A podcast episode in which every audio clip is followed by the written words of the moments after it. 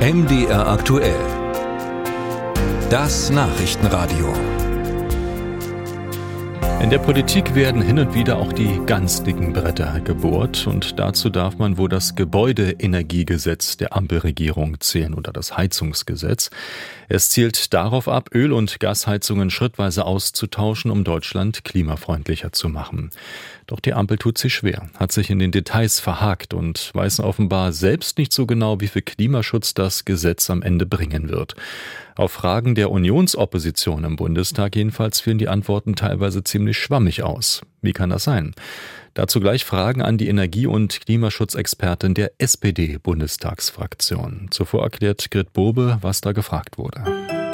Anfang August schickte die Unionsfraktion einen Katalog an die Bundesregierung. Darin 90 aus Sicht von CDU und CSU noch offene Fragen zum Heizungsgesetz, zur Zahl der verfügbaren Handwerker etwa, zur staatlichen Förderung oder zum Mieterschutz. Nun liegen die Antworten vor und sie sind, sagt die Union, zum Teil ziemlich unbefriedigend. Ein Beispiel. Wie viel CO2 werde gespart, wenn alte Heizungen ausgetauscht und neue Wärmepumpen installiert werden? Dazu legen noch keine abschließenden Einschätzungen vor. Auch auf die Frage, wie viele Handwerker in Deutschland für den Einbau neuer Wärmepumpen benötigt werden, habe es keine klare Antwort gegeben. Darüber haben wir mit Nina Scher gesprochen. Sie ist Energie- und Klimaschutzexpertin der SPD-Bundestagsfraktion, also Teil der Ampelkoalition. Frau Scher, wie hilfreich wäre es denn zu wissen, was all die Maßnahmen, die in dem Gesetz äh, vorgesehen und beschrieben sind, äh, was die für den Klimaschutz bringen würden? Wichtig ist, dass wir am Ende dahin kommen, unsere gesteckten Ziele zu erreichen. Und äh, das heißt also, dass wir 2045 auch tatsächlich die fossilen Energien in der Wärmeversorgung hinter uns gelassen haben. Also diese Zielerreichung, die muss im Mittelpunkt stehen.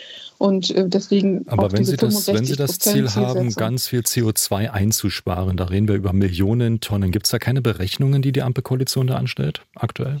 Nein, für uns war wichtig, wenn man, wenn wir gesagt haben, mit dem 65 Prozent Anteil erneuerbarer Energien und äh, dass man eben bis 45 es hinter sich haben muss, dann ist es auch nicht immer förderlich, sich weiter in den letzten kleinen Prozentpunkten von Zielsetzungen zu verhaken, sondern das Elementare an solch, an solchen Maßnahmen ist, dass sie tatsächlich auch umsetzbar sind, dass man jetzt wirklich schnell dahin kommt, die fossilen Energien hinter sich zu lassen und auf erneuerbare Energien umzusteigen. Und die besten Ziele helfen nichts, wenn wir diese Umsetzungsschritte nicht hinbekommen. Also wenn wir zum Beispiel die Bürgerinnen und Bürger überfordern. Nachher haben aber vielleicht alle ihre Gas- oder Ölheizungen ausgetauscht, aber die Klimaziele werden trotzdem nicht erreicht, weil sie das vorher nicht richtig zusammenpassend ähm, gemacht haben. Nee, das, das ist eben genau der, wenn ich da nochmal einhaken darf, das ist ja genau der Punkt. Wenn man es schafft, auf Erneuerbare umzustellen, dann wird man die Ziele natürlich erreicht haben. Und deswegen muss eben diese Ermöglichung in den Mittelpunkt. Und wir haben uns leider eben mit manchen Regelungen, wie sie im ersten Entwurf enthalten waren,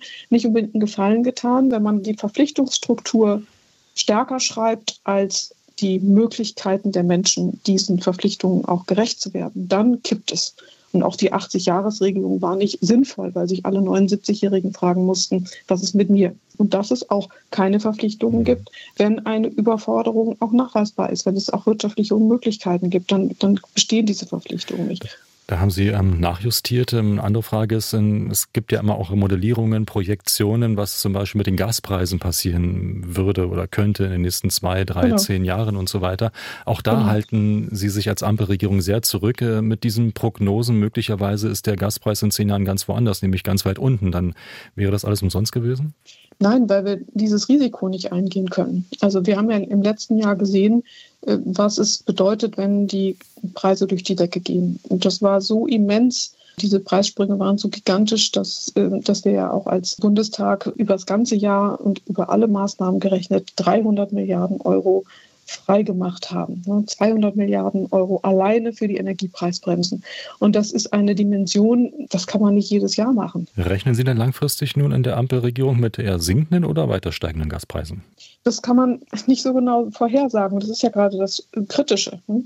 Also es gibt zwar bestimmte Preisbestandteile, die man politisch setzen und bewegen kann. Wenn man zum Beispiel gesetzlich indizierte äh, CO2-Preisbestandteile hat, dann ist das etwas, was man noch variieren kann. Aber es gibt eben auch Preisbestandteile, die man nicht variieren kann, wenn es eben zum Beispiel um den Weltmarktpreis beim Gas geht Und da hat Politik einfach eine Verantwortung, die Menschen nicht im Regen stehen zu lassen.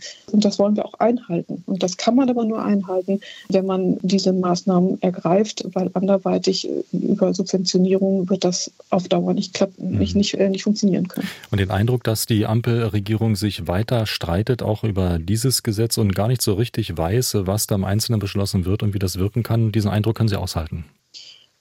Ja, das ist natürlich sind so Faktoren, da sind mehrere Sachen zusammengekommen. Ja, teilweise sind Dinge thematisiert worden, die tatsächlich auch Änderungsbedarfe abgebildet haben. Deswegen haben wir ja auch von vornherein übrigens alle Fraktionen im Bundestag aus der Ampelkoalition, äh, sowohl SPD als auch Grüne als auch FDP. Wir hatten alle drei Änderungsbedarfe. Manche etwas lauter, andere etwas leiser. Und ähm, es ist nur eben auch so, dass manche Elemente dieses Entwurfs auch sehr breit diskutiert wurden und sehr stark verhetzt wurden. Ähm, deswegen ist es auch wichtig, dass man nach einem Diskussionsprozess, der übrigens möglich sein muss in der Demokratie, äh, dass man dann irgendwann auch zu einer Lösung kommt. Das ist auch ein bisschen eine Mentalitätsfrage, die wir uns ein bisschen angeeignet haben, dass man, äh, dass man diesen Streit gar nicht mehr zulassen möchte.